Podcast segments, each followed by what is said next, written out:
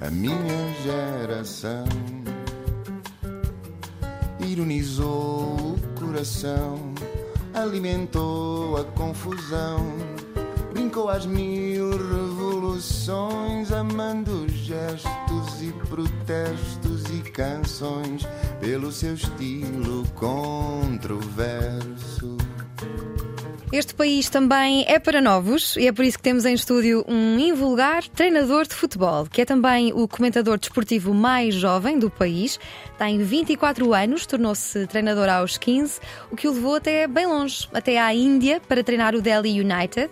Atualmente estuda artes e humanidades, já estudou psicologia do futebol, dá palestras sobre liderança em empresas, é interventivo cívica e politicamente e já disse mais do que uma vez que quer atingir o topo do futebol internacional. Estaremos diante de mais um Special One português, leitor compulsivo e aspirante a escritor. Em 2021 lançou o livro Convocatória, Conversas para ir a jogo, um livro baseado em conversas com o Francisco Guimarães, que está aqui à minha frente, convocado por mim para entrar neste jogo de perguntas e respostas. Olá, Francisco. Olá, Diana. Muito Obrigado por este convite. Mister. E pela generosa apresentação. Tens saudades que te chamem assim, Mister? Tenho, tenho muitas saudades de treinar e é de voltar, não agora, mas, mas um dia é de voltar, tenho bastante saudades. Tu não és um treinador reformado, eu diria que és um, um treinador. Um treinador no desemprego, no fundo. Em pausa. Não, sim, Serás? no desemprego intencional. Desemprego intencional. Portanto, em pausa estou a aproveitar para fazer muitas outras coisas que, eh, que gosto e, e que sinto, sinto que estou numa fase de, como tenho 24 anos, de me de completar a minha formação. Tens aproveitado para, Mas- para absorver experiência, mundo, pessoas. Sim, e de responder à realidade. Eu, ao princípio, quando voltei da Índia, estava sem clube e assustei-me. E pensei, o que é que vai ser da minha vida? Pela primeira vez no desemprego. E nos primeiros tempos andei à procura de, de voltar a treinar e depois a oportunidade certa nunca aparecia, nunca aparecia. E, e a certa Mas altura diria que estás tinha... em pausa por opção ou por obrigação? Não, agora por opção, claramente. Na altura era por obrigação, agora é claramente por opção. Já tive umas oportunidades para voltar a treinar e, e rejeitei, porque percebi que neste momento a, a realidade estava-me a dar outras coisas e eu. Ao princípio estava con- constantemente a negá-la, a dizer não, não, porque eu quero é voltar a treinar, não, porque eu quero é voltar a treinar. E apareciam outras oportunidades que eu ia rejeitando, até que houve um dia que disse: não, não, vou, mas é aproveitar. E de repente, desde aí, fui para a faculdade, não era suposto. A tal intervenção cívica e política também não era suposto e apareceu. Eh, E eu não tive como dizer que não. Então não queres aproveitar para fazer aqui um apelo a um, a um clube para, para te contratar? Não, não, Não, neste momento não faço. Nem se fosse- classificados, não é? Um dos grandes? não, Eh, não, neste momento não. Não, não, não dá para tudo. E Mas tens, estou tens muito um prazo estipulado? Normalmente nós nestas cidades temos assim metas e prazos que queremos que aconteçam, assim muito engafetadas e planeadas. Tu tens assim algum prazo? Tinha antes a minha, a minha experiência era essa, era de planear tudo tintim por tintim. Portanto, se não der no o caminho A, vai o caminho B, depois vai o caminho C, tinha tudo feito, até em folhas.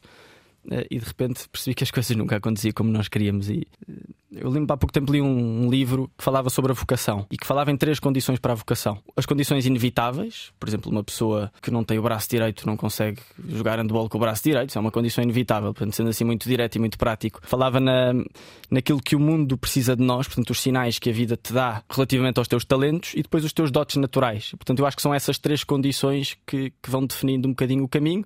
E agora levou-me para aqui e depois, se calhar, daqui a uns anos, e é isso que eu quero voltar, voltar a treinar. Então dirias que é planear, mas pouco. Planear, mas pouco, é isso. Acho que resumiste bem.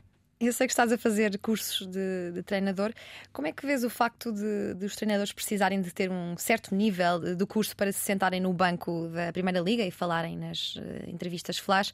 É uma situação que afetou, por exemplo, recentemente Ruben Amorim. Eu acho que não faz sentido. Acho que faz todo sentido incentivar e, e abrir esses cursos e abrir essas formações. Tornar obrigatórios cursos profissionais, que no fundo é o que aquilo é, não é uma licenciatura, ainda por cima num, num, num meio onde. Como se vê pela- pelos factos, não, não são necessários para ter sucesso. Não é como medicina. Se não tens o curso, o mal que tu podes provocar a outra pessoa por não tê-lo é gravíssimo para a pessoa, para a sociedade, para a família, para tudo. No caso do futebol, não, é apenas um insucesso, umas derrotas. E, portanto, a partir do momento em que é uma coisa feita com, com a consciência de todos, não vejo o sentido de os tornar obrigatórios. E como é que, como é que funciona? Para quem quiser, quem, quem estiver a ouvir esta entrevista e quiser se- ser treinador de futebol, que é que aconselharias? O que é que é preciso fazer além do- do- dos cursos? Olha, além dos cursos, o, o conselho que eu, que, eu, que eu dou foi um bocadinho aquilo que eu tenho feito ao longo dos últimos anos, que é ir à procura de aprender com os melhores, de conversar, de palestras. Há cada vez mais livros. Em Portugal ainda não há assim tantos bons. Há várias coleções uh, mais científicas inglesas, por exemplo, que são ótimos complementos para a formação, mas acima de tudo ver muitos treinos, analisar muitos jogos, ver muitos campeonatos diferentes, observar muitos jogadores, treinar o olho. Foi o que fizeste? É o que tenho feito ao longo dos últimos anos. O Mourinho, há pouco tempo, aliás, eh, numa, numa conversa que tive, falava-me nisso mesmo. Ele sabe e até fico contente de me ver noutros, noutros meios, noutras áreas, mas disse: não percas o olho de treinador.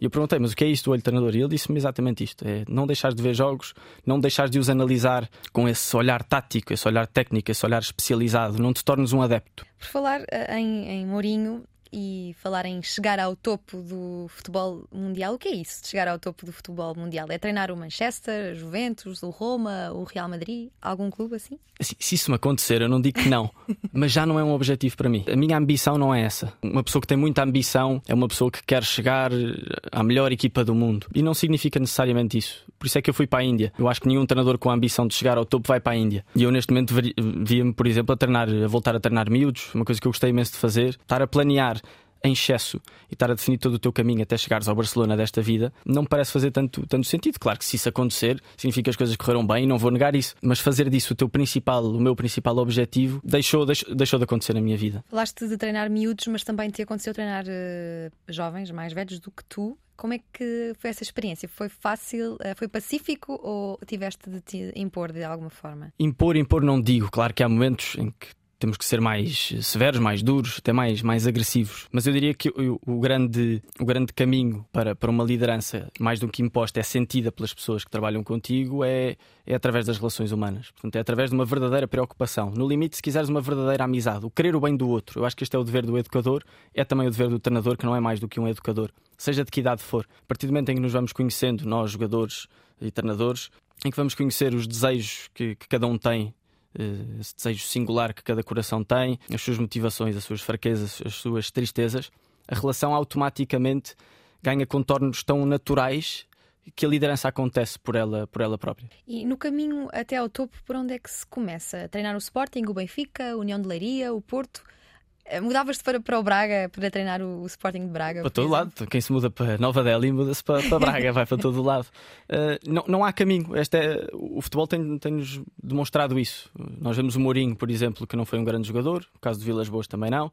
Vemos o Leonardo Jardim uh, e outros que fizeram só a formação universitária e também jogaram um nível muito baixo. Mas depois vemos exatamente o contrário, com o Guardiola, com, com o Ancelotti. Portanto, o futebol lá dá-nos uma, uma variabilidade enorme de caminhos para chegar, para chegar ao topo. E por falar em topo do futebol mundial, falemos aqui da FIFA. Gostavas de trabalhar na FIFA ou, ou na UEFA ou numa organização deste género? Eu não quero ser apanhado em falso como, como já aconteceu, principalmente com muitos políticos dizer não, nunca vou trabalhar na FIFA, como o Paulo Portas disse uma vez. Gravado, nunca odeio o poder, nunca vou, nunca vou chegar a esse, esse lado. Hoje não gostava de trabalhar na FIFA, mas eu diria há quatro anos que não gostava de fazer política. Portanto, olha. Nunca, nunca sabe bem. Seja o que for, será bom. É tudo, como dizia Daniel Faria. A FIFA é uma organização com uma história repleta de casos de corrupção, bem documentados e, e conhecidos. O futebol ainda é um desporto de gente séria. Há de tudo, não é? Eu acho que nós muitas vezes, e as pessoas do futebol têm muito essa tendência de torná-lo como torná-lo um, um oásis que só pode ser habitado por pessoas do futebol, portanto é um meio muito fechado nele próprio, é um meio cheio de preconceitos, cheio de chavões, também cheio de gente boa, mas que muitas das vezes esses, esses preconceitos e essa, esse fechamento ao, ao entorno se, se sobrepõe. E isso é muito perigoso quando nós não estamos abertos a outras realidades, quando nós não estamos abertos a que, por exemplo, um gestor que nunca na vida tenha eh, tenha estado no futebol venha ajudar-nos a pensar as coisas de outra forma, é muito perigoso e ainda há muito essa, essa tentação. E como qualquer meio muito fechado, tende a ter muitos vícios que roçam ou que chegam mesmo a, esse, que chegam mesmo a ultrapassar essa linha, a, a, questão da corrupção. Portanto, ou se começa a ser cada vez mais, mais severo, ou então vai continuar a ser um meio onde, onde existe muita desconfiança. Aliás, as pessoas. Há muitos casos de gestores, por exemplo, por exemplo, que, que, quiseram ser presidentes de clubes. A coisa não correu bem e voltaram para o meio da gestão. E não conseguiram voltar, porque vem do futebol e há assim um bicho-papão. Temos que começar a, a, tornar as coisas muito mais, muito mais naturais. Eu acho que a minha geração tem essa responsabilidade. Olha, disse, de repente disse o nome do programa. Uh, minha geração tem essa responsabilidade. muito bom. Mas tem essa responsabilidade de tornar as coisas naturais. Se eu quiser ir para o mundo do futebol, posso ir. Se eu quiser experimentar outro, outro meio também. Nós estamos cada vez com muito mais complexo e esta geração está a responder a essa complexidade de fazer várias coisas ao mesmo tempo e de poder ganhar alguma coisa com cada uma dessas experiências. Os escândalos de corrupção sucedem-se no futebol. A União Europeia até já veio dizer que é uma das áreas mais suscetíveis à lavagem de dinheiro. Achas que há um, um problema de cultura ética no mundo do futebol? Mais uma vez, eu acho que não é só no futebol, é em, em todo o mundo. O futebol não, não é mais do que um reflexo da, da, realidade. E depois, com um meio onde há muito dinheiro, muitos patrocínios, muitas empresas, isso se calhar ganha contornos que estão muito mais exponenciados, que estão muito mais visíveis. E, portanto, há um grande problema de, de ética, mas eu acho que é em todo o lado. Na política também se fala muito disso, mas depois, se vais analisar o mundo da advocacia, também acontece exatamente a mesma coisa. O que eu acho que no futebol é como é um meio muito mais complexo, com muito mais profundezas, com muito, uma muito maior envergadura, isso torna-se muito mais, muito mais visível. Portanto, a falta de ética é um problema da humanidade.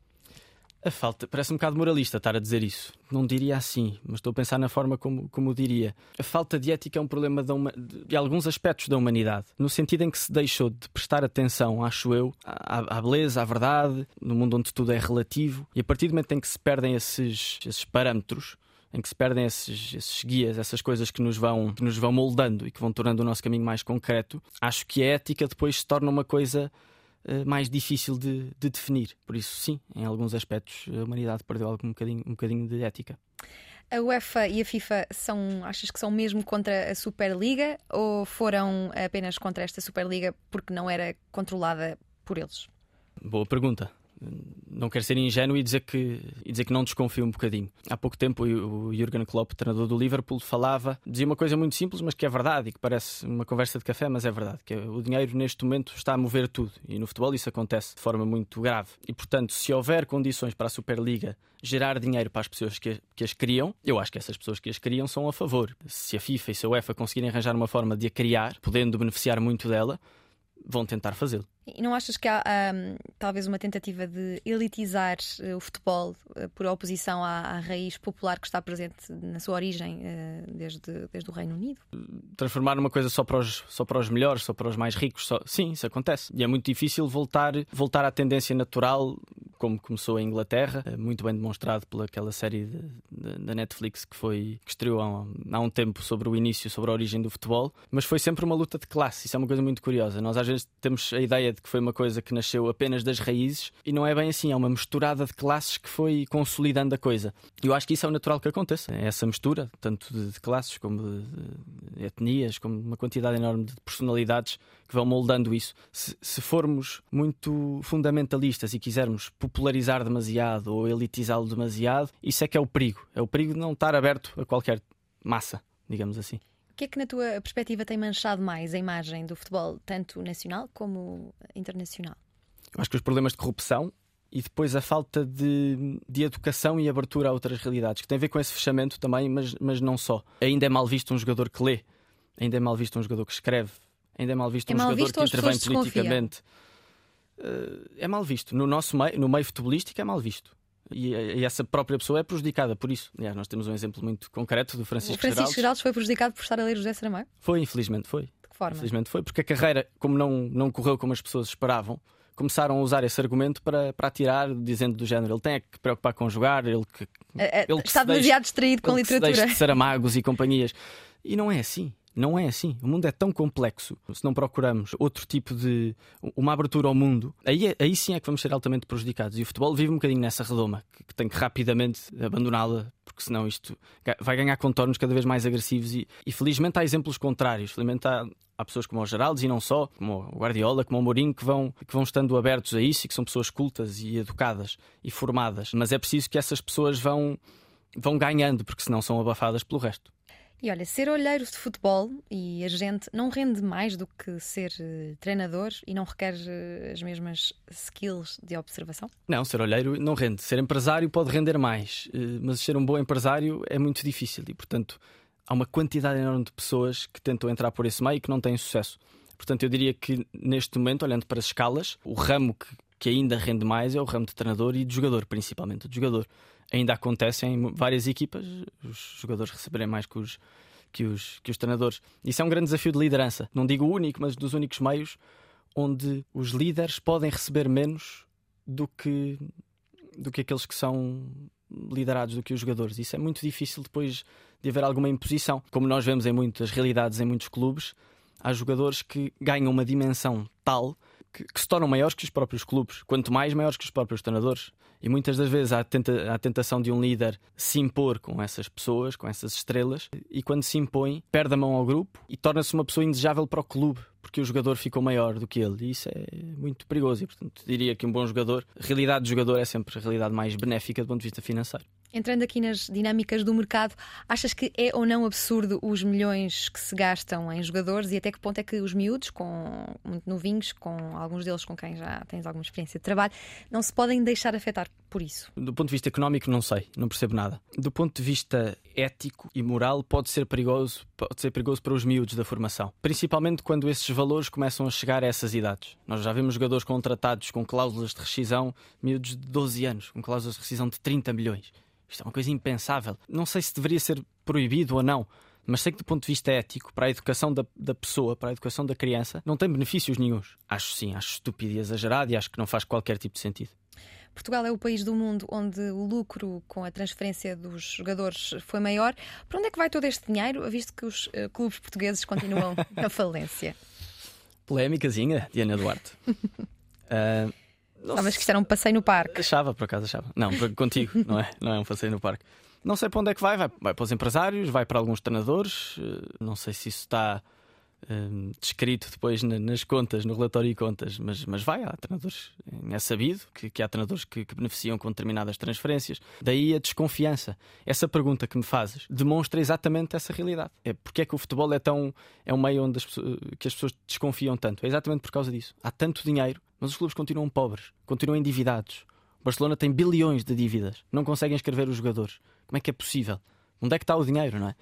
Isso é uma pergunta que ninguém, que ninguém, sabe, mas vai para pessoas que muitas vezes não estão descritas nas folhas. É, em relação é ao enorme peso dos intermediários nos negócios de transferências de jogadores eh, e da tentativa da FIFA regulamentar isso mesmo, estabelecendo um corte nas eh, comissões por negócio, achas que é nocivo ou não que uh, um intermediário, que não é o artista, digamos assim, nem é o clube que o formou, nem o clube que lhe deu visibilidade, no fundo é apenas um agente não produtivo que se mete no, no meio do negócio, por vezes ficar uh, chegar a ficar com 35% ou 40% do valor da, da, transferência, com valores absolutamente pornográficos de 10 milhões e às vezes até mais. Achas que, que o, o futebol, enquanto fenómeno popular uh, e desporto competitivo, não está de certa forma capturado por estes uh, agentes? Ah, acho que estamos demasiado dependentes deles. Acho que eles são muito benéficos, porque no fundo são facilitadores. Se as coisas forem postas em cima da mesa, se forem feitas às claras, não tem grandes defeitos. O problema é que é tudo feito um bocadinho pela calada. E isso é um problema. E depois, sim, estavas a falar das, das percentagens, às vezes de muito maiores do que aquelas que deveriam ser, mesmo do ponto de vista legal. Isso sim, um empresário receber 30%, 40%, mesmo que esteja descrito apenas 10%, mas depois há outra forma de o receber através de empresas, enfim, é completamente, é completamente exagerado. Portanto, os jogadores, os treinadores, os clubes não podem ser não podem ficar com, com, com, uma parte que é, que é menor, não faz qualquer tipo de sentido. Mas muitas vezes estes intermediários estão a decidir sozinhos sobre a vida de, de jogadores Diana, uh, há, há empresários, 20 anos e pouco mais. Mais do que isso, há empresários que definem a vida pronto, dos jogadores e que a condicionam totalmente, isso é grave. E há empresários que, que definem a vida dos treinadores pela pressão que colocam aos presidentes. Já me aconteceu, e atenção, na minha realidade, que não foi o topo do futebol mundial. Uh, ser pressionado para colocar o jogador X. E pressionado pelo presidente, que é pressionado pelo empresário, porque ele tem que jogar, porque o clube, como não tem dinheiro, precisa do dinheiro que o empresário uh, é fácil, põe, entre aspas, no. É fácil não ceder a essa pressão? O Vitor Oliveira, um treinador que morreu há pouco tempo, um treinador que eu admiro imenso, que subiu muitas vezes de divisão, uh, dizia que a maior. A coisa mais importante para um treinador era ter liberdade financeira. E é exatamente por causa deste tipo de, de questões. Que é tu só cedes. Uh, se, se precisares mesmo daquilo.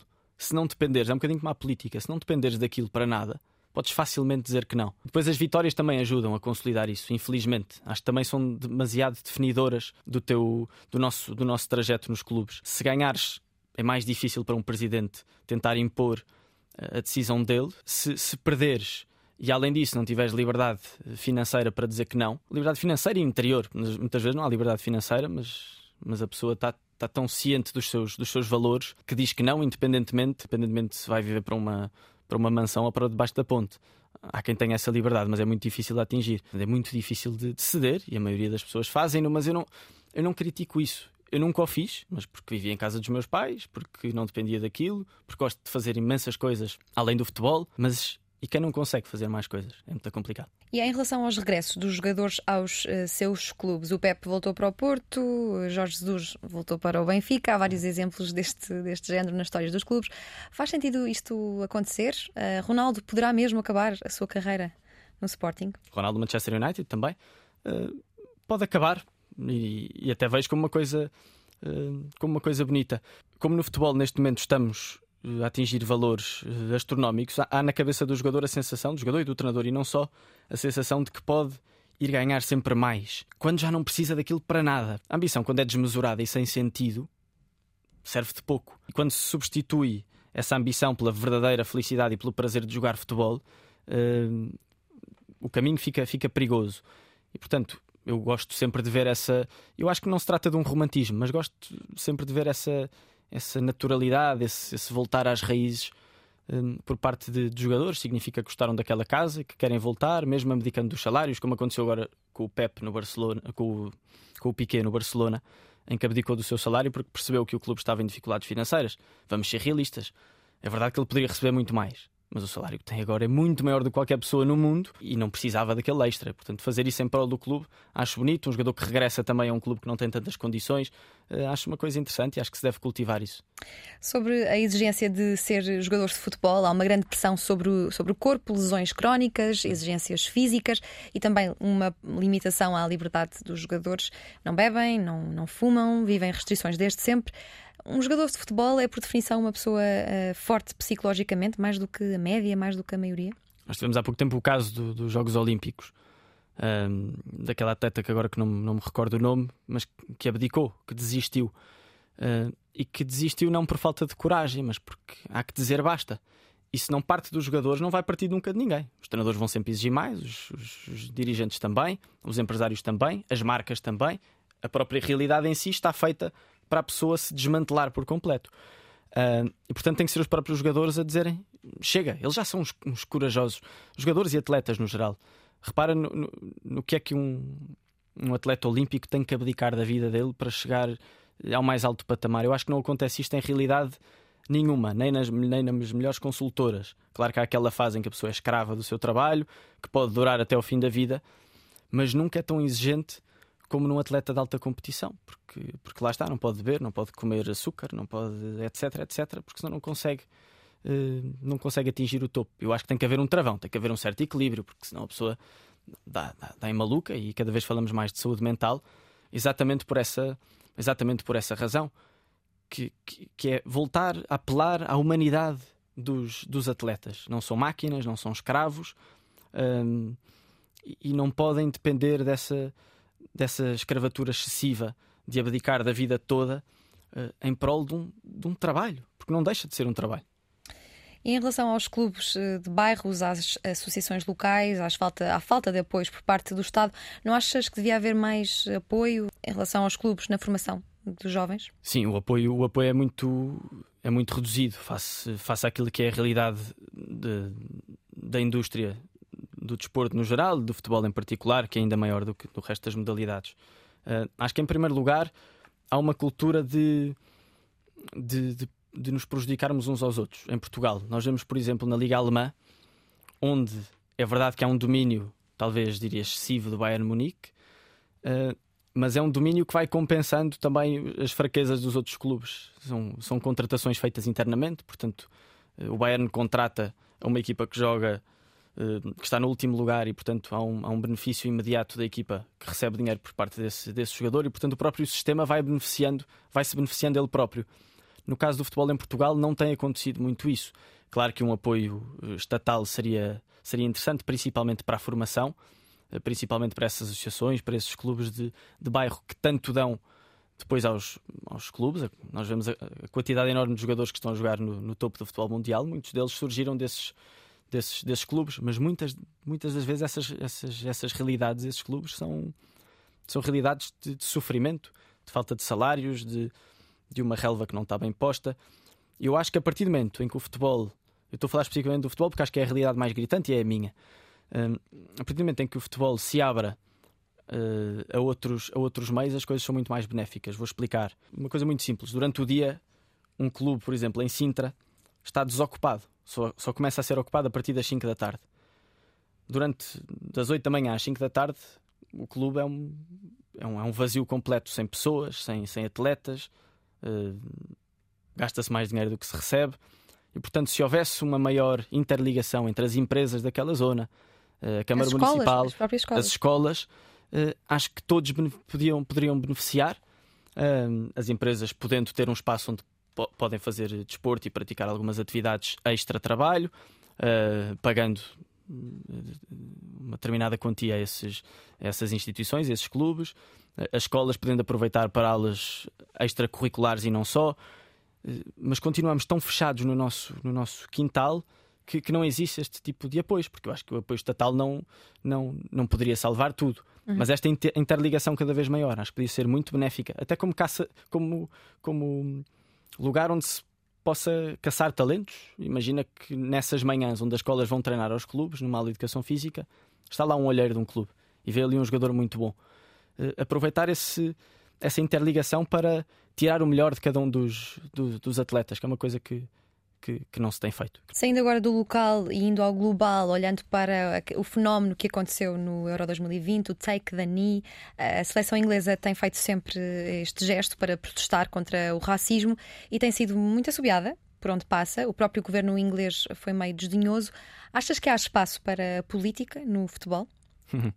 Acho, acho que há espaço, desde que não se transforme num meio pantanoso de excessiva promiscuidade. Isso tem acontecido muito ao nível do dirigismo. Vimos isso há uns tempos, presidentes da Câmara, primeiros-ministros nas comissões de honra dos clubes. Acho que isso não faz sentido nenhum e só vai aumentar a desconfiança. Nem acho ético, sinceramente. Portanto, nesse aspecto, acho que deve, deve haver uma separação clara. Agora, usar o futebol e o desporto no geral como a arte para intervir civicamente, eh, acho benéfico, desde que não se seja prejudicado pelo politicamente correto. Houve aquele episódio há uns tempos do Bernardo Silva que, brincava com um colega seu, o Mandi, uh, comparando-o ao Conguito, aquela, aquela personagem. E o Bernardo Silva foi, foi multado pela Federação Inglesa, aquilo percebia-se claramente que era uma brincadeira, todo, estava longe de ser racismo, uh, e portanto acho que nesse caso a Federação Inglesa uh, não teve coragem de dizer isto não é racismo. Noutros casos, não. E acho que aí o, o desporto deve, ser, deve ter essa intervenção e deve ser lugar de discussão desde depois não seja um meio pantanoso de promiscuidade, como disse há pouco. Tu és comentador desportivo, gostavas de ser comentador de mais alguma coisa? Comentador político, não, por exemplo? Não, não, não, não.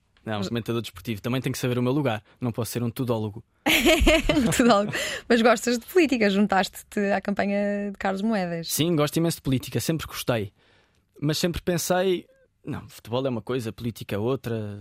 Ainda por cima não quero prejudicar a minha carreira eh, desportiva indo para, para uma carreira política, mas como eu não quero ter uma carreira política e como sinto que a minha geração, mais uma vez citando o nome do programa, sinto que a minha geração não está um bocadinho anestesiada, está com medo de se, eh, por um lado, está com alguma preguiça, porque acha que a política não serve para nada e felizmente ou infelizmente continua a ser um meio onde se decide a nossa vida. Também uh, está um pouco desiludida, não? Sim, mais isso. Sim, sim, sim. Há uma, uma, certa preguiça, há uma desilusão, há uma quantidade enorme de fatores que, que afastou a minha geração, e não só, mas, mas a minha principalmente, que afastou da, que afastou da política. E, portanto, de repente, uh, surge-me um convite de um homem, que é o Carlos Moedas, que eu admiro imenso, que sempre admirei, e eu, tendo estando sempre a criticar a minha geração, dizendo que devemos meter mais politicamente, devemos afirmar as nossas convicções, devemos ter intervenção cívica, porque no limite é uma intervenção ética, no fundo, se estivermos a lutar pelo bem comum. Se eu estou sempre a criticar os meus amigos que estão sentados nas suas casas eh, e que, e que têm medo de intervir, vou dizer que não, só com medo de prejudicar a minha vida. Ficas de alguma forma ligado ao PSD? É um partido com o qual não, não te fico, identificas? Não fico, não fico, não fico nada ligado Identificas-te com o PSD? Não, não me tenho que identificar com o PSD. Mais uma vez, não me tenho que identificar com o PSD, nem com o CDS, nem com o PPM, nem com o PS, nem com um partido rigorosamente nenhum. Estou como independente na política. Independentemente é aquela figura que tem duas interpretações. Não é aquele. Quer estar à vontadinha para o futuro. Não, não é, não é uma pessoa desprovida de opinião, é um independente, não tem relação partidária. Na prática é isto. Eu, neste momento, não quero ter. Quero que a política seja um meio onde exista seriedade, onde estejam as pessoas mais competentes, muitas delas que se afastaram da política porque é um meio tão, tão pantanoso e tão perigoso que as pessoas mais competentes se afastaram dela, então ficámos com o lixo. E de repente aparece um homem que tem, para mim, todas as condições uh, para estar na política mais uns anos, ainda por cima fazê-la muito bem, com competência, com seriedade, com humildade, com rigor, uh, tendo uma carreira uh, fora da política profissional de, de grande sucesso, com credibilidade internacional. E eu vou dizer que não a este convite. Não sei se já notaste, mas há, há, uma coisa interessante que eu tenho reparado ao longo dos tempos. Há grandes intelectuais ou pensadores ou pessoas que gostam muito de falar uh, na televisão, na rádio e até, sei lá, em jantares, que uh, gostam tanto de discutir política como futebol. Porquê que isto acontece? Achas que é uma coisa, como é uma coisa que mexe com massas? Uh, é um meio gostam? bélico e sangrento e poderoso. Eu acho que é por isso. A quantidade de programas de televisão que são construídos através de gritaria acontece o mesmo em alguns programas políticos e acontece nos jantares e nos cafés entre, entre amigos. Acho que são meios que se assemelham um bocadinho à guerra e como as pessoas gostam de ver sangue. O César Mourão, há uns tempos, dizia que as pessoas vão ao teatro para ver os artistas caírem. E é um bocadinho isso que acontece no futebol e na política. E também há o sentido de pertença e as clubites, uh, não? Sim, também, também. O orgulho de defender o nosso, a nossa área política, o nosso clube até ao fim, até um excessivo fundamentalismo. Agora deixamos o cartão de militante, quase militante, e passamos ao cartão de adepto. Falemos do cartão de adepto, uma medida do governo que tem sido muito protestada. Os clubes cujo, uh, cujos adeptos protestam são multados. Não há liberdade de expressão no, no futebol com esta questão das multas? Há pouca.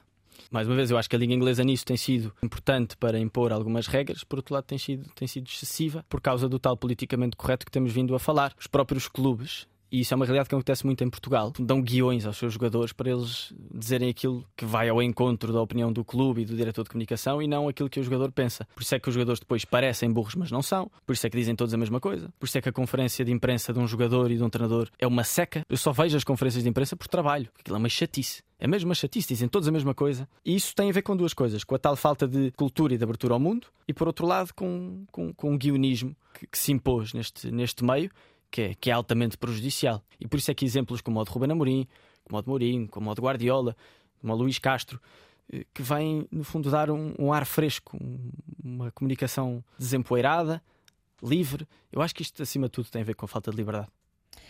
Voltamos aqui a saltar do nacional para o internacional eh, para falar sobre a influência da economia do petróleo no futebol europeu, designadamente de Estados como o Qatar, eh, os Emirados Árabes Unidos, etc.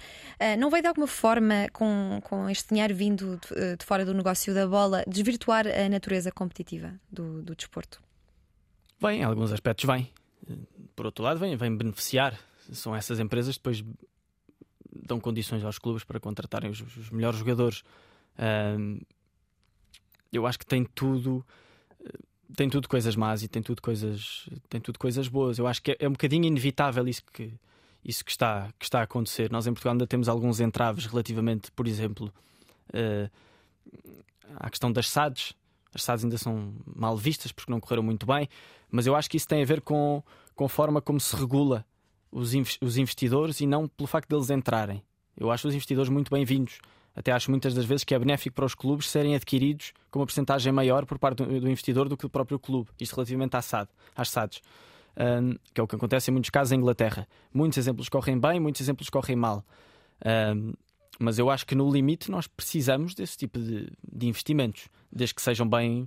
Um, desde que as regras estejam muito bem definidas e muitas das vezes não estão, em Portugal não estão, e por isso é que aconteceu Aconteceu, aconteceram casos como o do Belenenses, como o do Atlético, uh, como o do Leiria, uh, de clubes que, que, de repente se extinguem à conta de investidores que vêm, mas que depois desaparecem. Mas isso tem a ver com o sistema em si, não com os investidores entrarem. Deixando aqui o circuito do petróleo e passando a falar sobre o circuito mediático português, tu tens 24 anos e já tens um, um, grande palco mediático. Vais a programas de daytime, a programas de grande audiência na rádio, como a Prova Oral, ou às 3 da manhã. Sentes que és um, um privilegiado por estar no, no, circuito mediático português? Sou, sou um privilegiado em tudo. Por ter conhecido as pessoas que tenho conhecido nos últimos tempos, por ter tido a educação que tive, por ter tido a sorte de ter andado em escolas incríveis, por ter os amigos que tenho. Uh, há pouco tempo o cardeal Tolentino Mendonça escrevia no Expresso uma coisa muito bonita que é por mais que sejam as 30, não estou a citar, não me lembro bem da, uhum. da frase, mas era, mas era, mais ou menos isto, por mais que sejam um, as, as, nossas tristezas e as nossas, uh, os nossos momentos desoladores, basta abrir a janela e, e contemplar as miríades de milagres que acontecem e perceber que a graça pesa infinitamente mais no prato da balança. Isso é uma coisa que eu sinto uh, diariamente. É uma coisa mesmo, mesmo verdadeira. Claro que tenho mérito, tudo isso, e que trabalho e que, e que, e que, e que fiz as coisas acontecerem. E porque aproveitei. Se eu vir o, Guardiola no lado da rua, não vou fugir, vou falar com ele. Isso eu aproveito. Mas também é verdade que as coisas que me acontecem muitas vezes não são planeadas. Eu apenas as aproveito, mas é uma assistência. Eu só tenho que marcar o gol. É daqueles gols de baliza aberta, muitas das vezes que eu, que eu tenho que marcar e, e, e, e, de uma coisa que me aconteceu. Uh, mas nesse aspecto, sim, tenho. E achas que esse circuito mediático em que te moves tem jovens suficientes a representar a nossa geração? Não, acho que não. Mais uma vez, por isso também me sinto um, um sortudo. Eu faço parte de um projeto que se chama Sem Oportunidades. Uh, penso que tu também, exatamente. Uh, que tem a ver com isso, uh, que é o projeto é criado pelo, pelo João Marecos, pelo Diogo Alves, que são pessoas da minha geração. Global Shapers? Global Shapers, sim. Eu na altura ainda não era Global Shaper, agora já sou. Mas o projeto foi criado por eles e foi muito bem pensado, que é, normalmente, os jovens, quando vão para o espaço público, uh, ou, ou são convocados por. Uh, primeiro, se calhar, tenho que fazer este, este, este, pequeno preâmbulo. Olhamos para o espaço público e vemos os tais tudólogos que eu há bocadinho falava, que as pessoas falam de tudo sem ser especialistas em nada. Este é um primeiro problema. Em segundo lugar, são sempre os mesmos. E depois os jovens, quando são convidados, não são convidados como especialistas, mas como jovens. Mas como jovens. Isso, em alguns aspectos, pode fazer algum sentido, mas, mas na maioria dos aspectos, uma pessoa é convidada para falar Sobre a sua área sobre de a sua área, determinada perspectiva, da sua hum. perspectiva. Que há de ser diferente de outra pessoa que tenha outra idade, mas uh, uh, o facto de ser jovem não lhe dá as condições necessárias para falar sobre isso. O que lhe dá as condições necessárias para falar sobre isso é o que ele estudou sobre a matéria. Um, e portanto, esse, esse projeto nasceu por causa disso, para se mostrar à comunicação social que realmente existe uma quantidade, quantidade enorme de gente cheia de mérito que, que pode falar sobre as suas áreas de, de especialidade. Uh, e por isso acho que temos, tanto tu como eu, como, como o João, como o Diogo, que estamos a falar, uh, tem, tem essa responsabilidade. Sintonia, não, é? não tem essa responsabilidade de mostrar às pessoas que, que há uma, uma geração multifacetada. Uh, especializada, muitíssimo competente para falar sobre imensos assuntos. E eu acho que as coisas têm vindo a mudar. Já se começa a ver em alguns aspectos, em alguns espaços, a nossa presença. Estamos cá, estamos, estamos cá para a, isso. A dominar. Uh, não, ainda não. Nem uma... quero isso, deixa-me só dizer isso, que é, não é um confronto geracional. Eu também acho que isso não Não, mas é uma geração com sentido crítico, opinativa, que merece. Sim, mas muitas das vezes há a nossa tentação de enchermos o peito e dizer somos nós contra os mais velhos. Não. E não é, é isso. É não. um diálogo é intergeracional é que eu acho que deve, que deve acontecer, não é? Uhum. O, que seria de, de Beethoven sem Mozart, o que é que seria daqueles. O que é que seria de mim sem aqueles que me precederam? Uhum. Uh, isso é muito importante ter essa noção. Eu tenho aqui uma provocação para ti, vinda de alguém que diz: O tipo era para ser treinador, mas agora fala muito e nunca sei que treino é que ele anda a dar. Passou só a ser um é? speaker. Onde, onde é que é? está o maker? É um, é um amigo teu de infância. Não vou agora aqui citar, porque eu não sei se vou ferir a privacidade de um amigo okay, teu. Ok, ok. Um... Passou só a ser um speaker. Onde é que está o maker? O maker está nas coisas que eu faço diariamente. É? Eu sou comentador na Sport TV, que é um lugar onde eu gosto imenso de estar. Um, e que muito bem me acolheram. Mas além disso, faço uma quantidade enorme de coisas, desde, desde voluntariado, mais o livro que escrevi há uns tempos uh, e que foi, que foi publicado recentemente, uh, desde esta intervenção política barra cívica. Uh, mais uma vez, as pessoas gostam de nos rotular não, mas eu queria entrar aqui na questão sei, de, de, ser, de ser speaker, orador, palestrar, dar conferências, entrevistas, és um comunicador. Já não uma palestra, olha, vou dizer, já andou uma palestra há quase um ano, exatamente por causa disso. Porque houve uma pandemia no, pelo meio também, não, não, é? não, As palestras e conferências ao vivo. Ia ver por Zoom. Sim. Exatamente por causa disso, que é eu preciso de viver para ter alguma coisa para contar. Sim. E eu acho que dos 15 aos 21 realmente aconteceram-me coisas que se calhar mereciam ser contadas às pessoas. Uh, dos 21 aos 24 não aconteceu nada de ainda de significante na, na minha vida. Um, se calhar recomeça agora a acontecer, começam agora a acontecer novamente essas coisas, uh, mas, mas até, até essa altura não estava a acontecer nada de, de interessante. E depois estar constantemente a, a, repetir o discurso e as histórias, por um lado, deixa de ter impacto uh, e, e transforma-se numa coisa falsa e pouco, e pouco Mas onde natural. eu queria chegar e o que fica aqui à vista é que és um comunicador nato, és eloquente, uh, ser locutor de rádio, apresentador de televisão, ator, uh, não te faria deixar, uh, querer, deixar de querer ser treinador? Não, eu não? Gosto, eu acho que isso é, por um lado é um problema, por outro lado é uma coisa boa. Eu gosto de fazer tantas coisas que confesso que às vezes me perco um bocadinho nessas coisas que gosto de fazer. Mas se eu aos 24 anos não posso fazer isso e não posso experimentar de tudo, quando é que, quando é que poderei fazê-lo? E portanto estou um bocadinho nesse, nesse mood. Eu gosto de experimentar imensa coisa, gosto imenso de rádio, gosto imenso de televisão, gosto imenso de escrever, uh, gosto imenso de fazer milhares de coisas e quero aproveitar para fazer. Não há ninguém, sejam amigos ou não, por mais conselhos que, que me deem, eu acho bem que, que me possam dar isso. Abrem-me os olhos, muitas das vezes, a dizer foca-te. Eu acho que é preciso algum foco. Por um lado, é-nos pedido para responder à complexidade do mundo, por outro lado, é preciso um conhecimento especializado e técnico da nossa área de trabalho. Mas eu acho que uma coisa, até certa idade, as duas coisas podem, podem ser completamente compatíveis e, mais do que isso, complementar. Mas sempre foste o miúdo que falava nas aulas, eh, nas apresentações orais de português sem vergonha, porque falar em público é uma capacidade que muitas pessoas não têm. Tenho imensa vergonha, sou muito tímido. A sou sério? Muito tímido. Como, é que trabalhaste? Como é que trabalhaste isso? Continua a ser. Eu, eu, eu quando dou. Já não dou uma palestra há um tempo, não é? Mas, mas quando dou uma, uma palestra ou quando vou falar a algum lado, não à televisão e à rádio, mas um sítio onde tenha pessoas a ver, a um palco ou algum, alguma coisa assim desse género, fico sempre muito nervoso. Fico sempre à rasca, nervosíssimo. mas uh, mesmo quando já estás em cima do palco ou é naqueles Sim, o tempo inteiro, antes? é um sofrimento constante. Uh, e, e aquela, aquela hora, ou aquela hora e meia, ou aquela meia hora, seja o que for, é sempre uma uma resposta ao meu, ao meu comodismo, a uma, uhum. à minha Sair própria da, natureza. Da zona de conforto, como se costuma dizer. Sim, exatamente. No fundo é um bocadinho isso. Mas não me sinto, não, não, me, não nesses lugares não sinto que esteja no meu, no meu papel. Gosto de fazê-lo, acho que em alguns momentos é importante fazê-lo. Mas, mas, mas não acho que seja o meu, meu lugar de eleição, mas também acho que nos faz bem um bocadinho estar, estar num lugar falas inóspito com, e Falas com Deus nesse, nesses momentos de, de nervosismo? Prévios? Uhum. Ou durante? Durante, durante antes. dava jeito de ser iluminado. uh, mas sim, antes, depois, eh, durante. Uh, tenho, tenho o hábito de, de, rezar todas as manhãs, às vezes à noite esqueço-me. Uh, é de manhã, é para ser cara à noite. Vai variando, mas, mas de manhã sempre. De manhã sempre. Uh, isso ajuda, vai, vai consolando e vai, e vai nos amparando. Acima de tudo, vai relativizando. Que é o, o que é que é o meu trabalho comparado com o resto da minha vida, com as coisas verdadeiramente grandes que, que me acontecem. Uh, se eu disser uma calinada agora, aliás, já disse várias, estamos aqui há 40 minutos. Não me lembro. Há 40 minutos a dizer calinadas. Mas, mas se eu disser, está bem, é chato, uh, pode ser viral, pode se virar contra mim, tudo isso, mas na prática tem importância, uh, não tem importância nenhuma. E, portanto, o que é que somos nós comparados com as, com as montanhas? Não? É? Mas Deus é, é uma presença muito constante na tua vida. Quando é, que, quando é que apareceu? É uma coisa de família, de educação? De... Sempre, eu sou católico desde que me lembro. Portanto, vem... Nunca questionaste? Já, questiono-me permanentemente. Mas, mas não sobre a, ou seja, não sobre a existência de Deus, mas sobre algumas particularidades.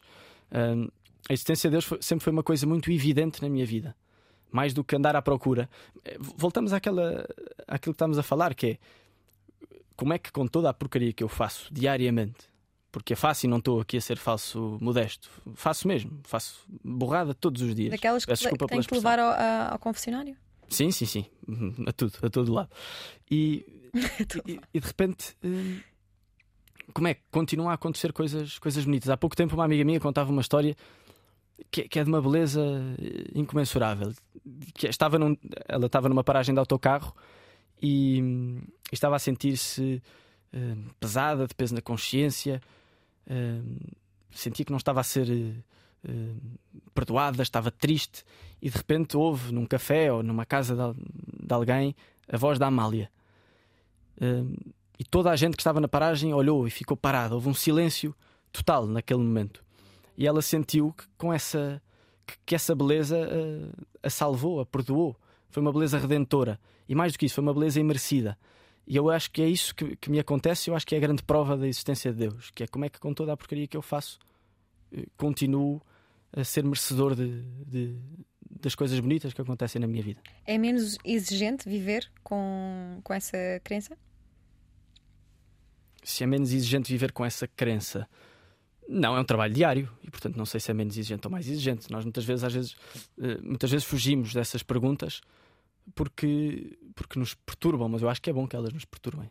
É, Põe-nos a caminho, não é? As perguntas, as perguntas salvam-nos, mas, mas salvam-nos se forem feitas com seriedade. Uhum. Aquelas perguntas sem fim que nós queremos fazer só para provocar, uh, só para desafiar uh, o outro, aquelas perguntas de espertalhão, acho que não salvam ninguém. Quando uma pergunta é feita séria, quando uma pergunta implica uma resposta séria, quando uma pergunta implica uma resposta nossa, das nossas ações, quando uma pergunta implica ir às profundezas da nossa, da nossa existência, da existência do outro, essa sim é uma pergunta séria que deve ser respondida eh, de forma também ela séria. Fernando Santos diz que ganhámos o europeu porque pediu muito a Deus e Deus fez. Também é, é esta a tua relação com Deus? Eu acho que não foi bem coisas. Eu acho que não foi bem isso que ele, é que ele disse.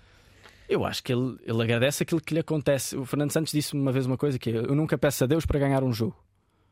Peço a Deus que me inspire para dizer as palavras certas, uh, para, para fazer as substitu para ter uh, a consciência de fazer as substituições no momento certo e tudo isso. Que depois o caminho, o caminho de, de Deus muitas vezes é, é outro e não aquele que nós estamos à espera. E ter essa noção é, é uma coisa boa, que é Deus não, não impede o mal, eh, mas Deus muitas vezes permite que o mal entre para que alguma coisa maior aconteça. Eu acho que essa noção é uma noção que nós devemos ter sempre. Aquelas pessoas pedem a Deus para, para ganhar. Ou... E se o caminho não é esse? Se o caminho proposto não é esse? Uh, portanto, é, é importante fazer as coisas bem, com seriedade. E depois, mais uma vez, voltando àquele poema do Daniel Faria, que eu gosto imenso, é um poeta incrível, que diz: Seja o que for, será tudo. Uh, seja o que... Agora esqueci-me. Uh, seja o que for, será bom. É uhum. tudo. Tu convocaste várias pessoas a refletir sobre o sentido das coisas nesse livro amarelo que tens eh, em Acho cima da mesa. Algum lado, uhum. não sei. Uh, a câmara é aquela. Sim, escreves uh, sobre a necessidade de cada um se ultrapassar e construir uma, uma comunidade assente na ética e no mérito. Porquê é que aos 24 anos queres dar táticas uh, para viver aos outros? Ah, não sou eu que dou táticas. É uma convocatória que, que tem, esse, tem vários simbolismos. Por um lado são 23 porque corresponde a uma, ao número de uma seleção nacional. Depois é uma convocatória no sentido em que essas pessoas são chamadas, são convocadas a dizer alguma coisa. E no terceiro sentido, em que essas pessoas nos convidam a nós, leitores, a, a, fazer alguma coisa e a refletir sobre a existência. Os temas partiram do futebol. Eu acho que a realidade de um jogo, o ideal do jogo, é, o, é, um, é um lugar que nos, que nos dá todos aqueles temas que são interessantes no, no coração do ser humano: a beleza, a transcendência, a liberdade, a responsabilidade todos estes temas que importam ao coração do homem estão presentes no jogo de futebol, e então eu parti dessa realidade para depois falar so sobre esses temas e não sobre o jogo em si. Como é que, como é que por exemplo, na conversa com José Mourinho, citas Tolstói, António Damasio, Darwin, o Papa Bento XVI, entre muitos outros. Tiveste tempo para ler todos estes autores com 24 anos? Passa para cá a receita. Eu sei que já lês desde muito novo. Fala uma leitora compulsiva, como tu. Sim, ou coisas que li na faculdade, ou coisas que me apareceram. Eu gosto muito de ler, leio muito. Uh, e, e, consigo reter muitas das coisas que, que, leio, principalmente quando me marcam verdadeiramente. Quanto tempo é que passas a ler e desde de que idade? E já agora, quem é que te passou esse vício da, da leitura? Eu acho que foi um bocadinho por ver a minha mãe a ler muito e isso, isso passou-me. Eu lia muito aqueles livros de uma aventura, dos cinco, dos sete.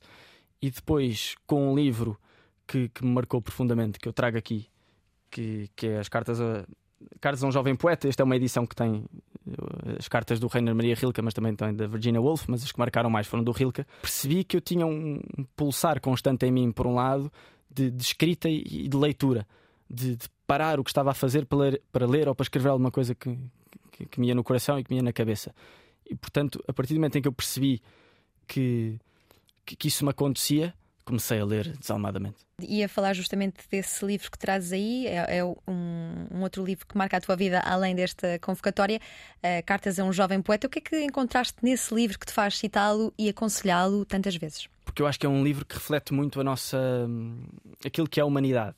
Isto são cartas e, portanto, há uma correspondência, há um tu e o tu parece que é para nós, é a correspondência do Rilke com um jovem poeta, que é o Franz Capus, Capus ou Capus, eh, e o Capus vai, vai fazendo perguntas, vai pedindo conselhos ao Rilke sobre poesia, mas a poesia acaba por ser um reflexo da, da humanidade, dos desejos do nosso coração, acabam por ser conselhos que vão muito para além da poesia e que, e que falam sobre a vida de cada um de nós. E portanto, esta correspondência que fala sobre a humanidade, sobre a solidão, sobre os desejos, sobre as tristezas, eu acho que nós, além de nos revermos, acabam por ser portas. O Proust falava, dizia que a leitura é um, é um início de um caminho espiritual. Eu acho que este livro simboliza exatamente isso. É uma, é uma, é uma peregrinação, no sentido em que vamos à procura de alguma coisa, guiada pelo mestre, como o Rilke.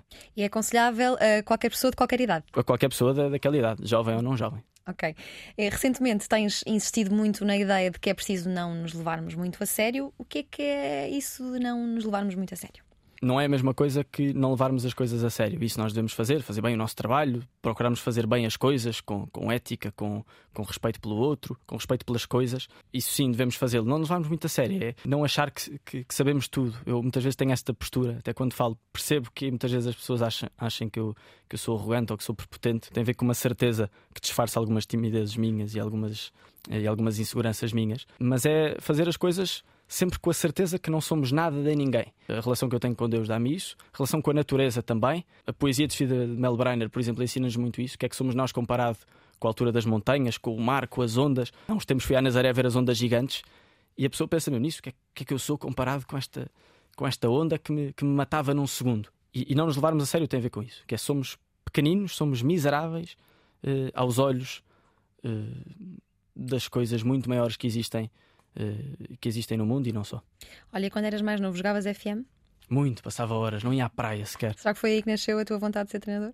Uh, foi, apareceu daí. Eu já gostava muito de futebol nessa altura e, portanto, é uma misturada de, de futebol manager com, com jogar futebol, com a relação que eu tive com vários treinadores, com ver treinadores muito bons como o Mourinho, como o Guardiola. Foi daí, foi dessa misturada de coisas que apareceu. Mas eu nem à praia ia. Eu lembro de ficar um dia inteiro em agosto. Sempre a jogar uh, FM. Sempre a jogar FM. Nem sei como é que a minha mãe me deixava. Jogou futebol durante sete anos, sem talento para ser jogador, virou-se para os treinos. Desde cedo foi educado a estar com pessoas mais velhas, daí esta calma e sabedoria na voz. Gosta de comédia e de música. Antes da pandemia era um habitué em concertos e noites de stand-up comedy. Embaixador para a integridade no desporto, mandatário para o desporto e juventude da campanha de Carlos Moedas, em Lisboa. Faz parte dos Global Shapers e é conhecido por ser amigo dos futebolistas todos e de tenistas e surfistas, especialmente se forem betos como ele, tem uma enfermidade que o leva a interessar-se muito mais por perguntas do que por respostas. E nós agradecemos ao Francisco Guimarães pelas respostas que nos deu na última hora na Antena 3 e na RTP3. Obrigado, Diana. Obrigada.